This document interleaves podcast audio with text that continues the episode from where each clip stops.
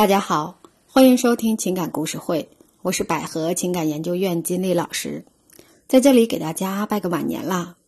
二零二零年的春节非常的特别，祝大家在这个特别的一年里能一切顺利。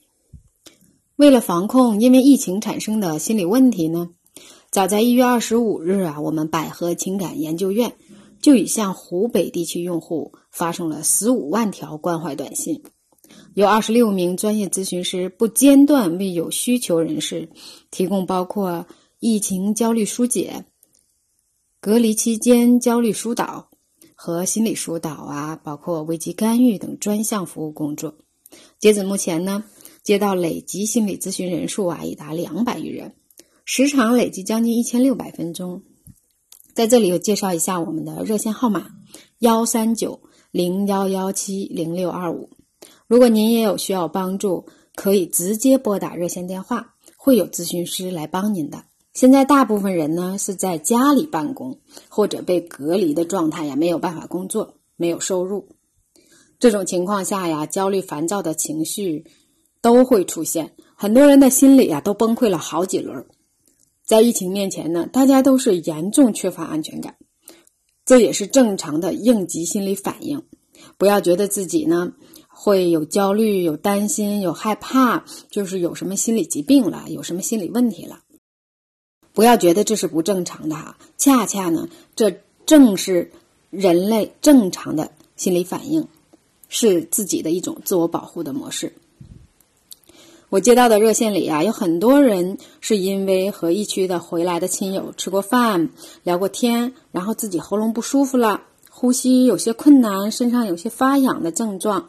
自己很担心害怕，询问是不是被感染了，也有呢，可能外出了，然后呢，就是去了一下人多的地方，回到家也会担心衣服上会不会啊被细菌感染了，然后传染给家人和孩子，这也是出于对家人和孩子的爱和担心。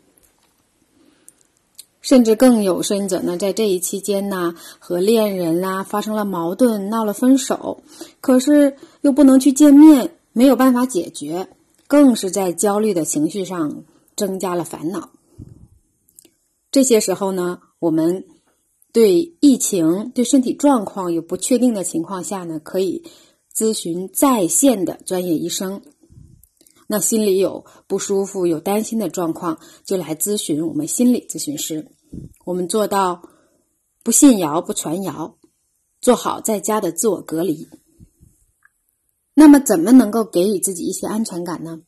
那我们可以通过外在的力量，哈，就像刚才说的，专业的医生咨询身体状况，专业的心理咨询师，甚至专业的义工来调整自己的心理状态，学习自我支持，自己来生产出力量来支持自己。比如说，首先做到有规律的生活，就不会让人太慌乱。排个作息时间表啊，吃饭、学习、娱乐，甚至打扫卫生，还有一些适量的室内运动。单身的人呢，可以参加一些多人的游戏，也能起到交友的效果。啊，看看我们百合家园的直播，学习学习啊，恋爱方面的专业知识，提升提升自己，这都是不错的选择。甚至可以呢，去学习一些。平时自己想学的没有时间学的东西呀，现在正好可以踏踏实实去学了。和朋友开开视频聊聊天、吐吐槽，看看别人是怎么来安排自己的隔离生活的，是不是有什么是自己可以借鉴的呢？虽然我们啊，大部分人隔离在家，没有去工作，无聊啊，难受，但是真的比起武汉的一线医护人员。